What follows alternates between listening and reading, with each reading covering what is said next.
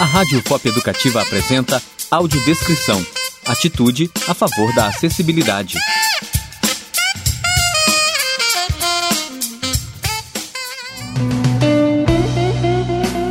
Prezados e prezadas ouvintes, eu sou Daniele Rodrigues, monitora do projeto de extensão Audiodescrição, Acessibilidade e Inclusão, coordenado pela pedagoga Marcilene Magalhães da Silva. Nos dias 26 e 30 de outubro, o projeto realizou uma mostra e debate de cinema com audiodescrição no Cine Vila Rica, aqui em Ouro Preto. No dia 26 foi exibido o filme Um Tempo para Amar e no dia 30 foi exibido o curta-metragem Eu Não Quero Voltar Sozinho.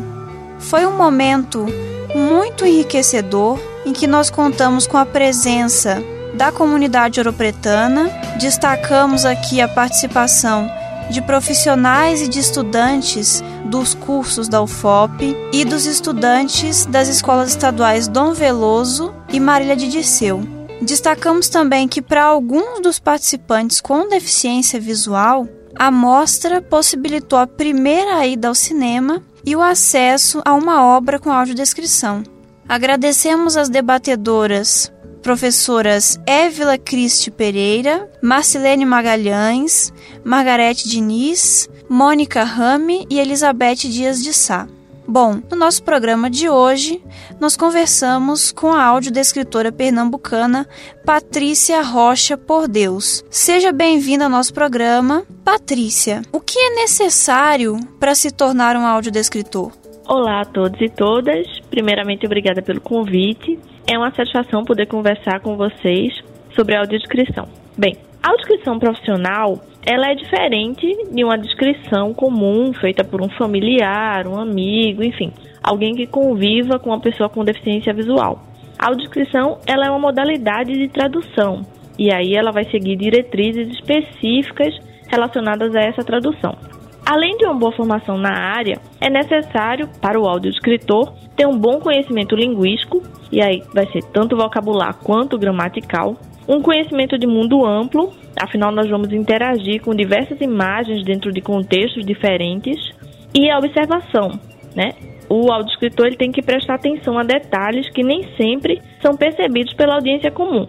Além de tudo isso, o conhecimento acerca das barreiras atitudinais é imprescindível para que possamos construir uma audiodescrição que empodere o usuário.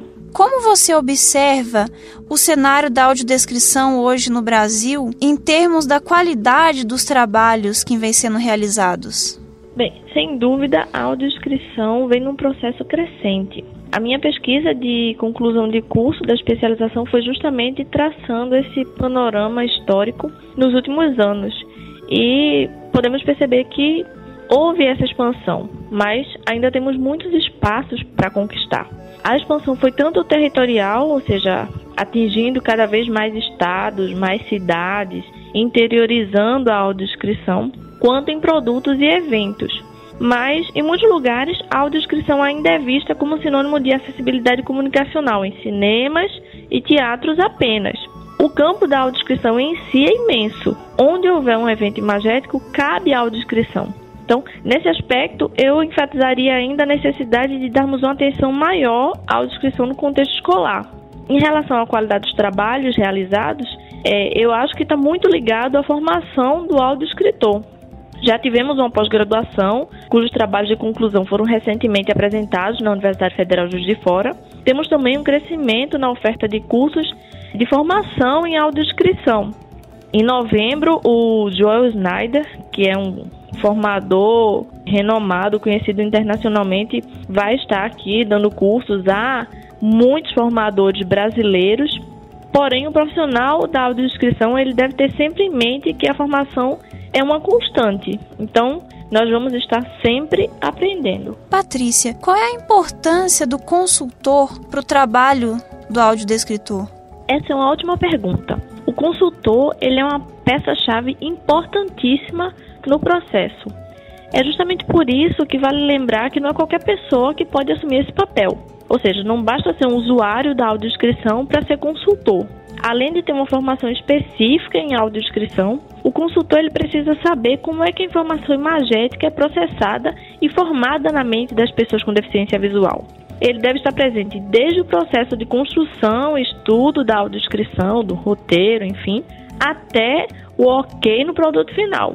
Ou seja, o trabalho do consultor ele é fundamental para um roteiro, um bom roteiro de audiodescrição. Para finalizar, você considera que ser audiodescritor hoje no Brasil é uma carreira promissora?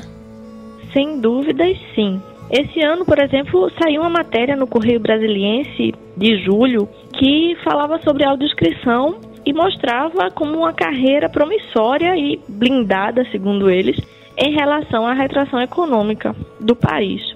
Porém, é sempre bom lembrar que, como em qualquer outra carreira, qualquer outro trabalho, qualquer outra profissão, a ética e o profissionalismo devem sempre guiar nossas ações. Patrícia, muito obrigada pela sua participação no nosso programa. Agradeço novamente o convite e um forte abraço. Prezados e prezadas ouvintes, até o próximo programa.